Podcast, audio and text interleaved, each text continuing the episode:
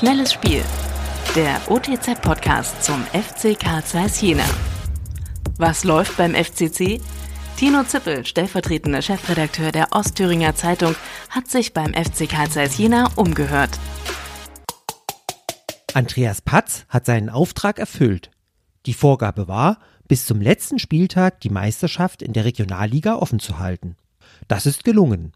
Wirklich Hoffnung, den BFC noch abzufangen, besteht leider nicht. Zwar ist den Berlinern in der derzeitigen Verfassung durchaus eine Niederlage gegen den Tabellendritten VSG Altklinike zuzutrauen. Auch ein Sieg des FCC im Fürstenwalde liegt im Bereich des Möglichen. Eine Differenz von 13 Toren aufzuholen, wird aber nicht zu meistern sein. Umso ärgerlicher ist im Nachhinein betrachtet die in der Nachspielzeit erlittene Niederlage gegen Chemie Leipzig. Oder die verschenkten Punkte von Halberstadt. Das Saisonresultat zeigt aber auch, dass Tobias Werner ein Händchen hat, eine Mannschaft zusammenzustellen. Der Kader war nah dran an der Meisterschaft, trotz der Hypothek eines Fehlstarts. Die notwendigen Sparmaßnahmen machen die Aufgabe in Zukunft deutlich schwieriger. Der FCC kann nicht alle Leistungsträger halten und muss bei neuen Spielern mit weniger Budget auskommen. Machen wir uns nichts vor. Die Fußballer schauen natürlich aufs Geld, wenn sie die Auswahl zwischen verschiedenen Vereinen haben. Allein der Name Jena reicht nicht aus.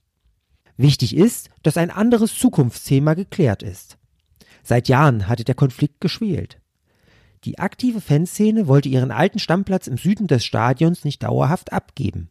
Per Stadtratsbeschluss wurde aber den Gästefans ein Teil der Südtribüne zugewiesen. Der nun gefundene Kompromiss lässt die Vorfreude auf die Arena steigen. Es besteht die Aussicht, dass die Ultras nicht schmollen, sondern ihr Bestes geben, um die Mannschaft nach vorn zu peitschen. Wie viel die Unterstützung ausmacht, ist zu spüren, seit die Südkurve-Fans das Team von der Haupttribüne aus anfeuern. Fußballpartys in der neuen Arena steht nun nichts mehr im Weg, außer sportliche Tristesse. Aber ich bin optimistisch, dass es den Verantwortlichen gelingt, ein gutes Team zu formen.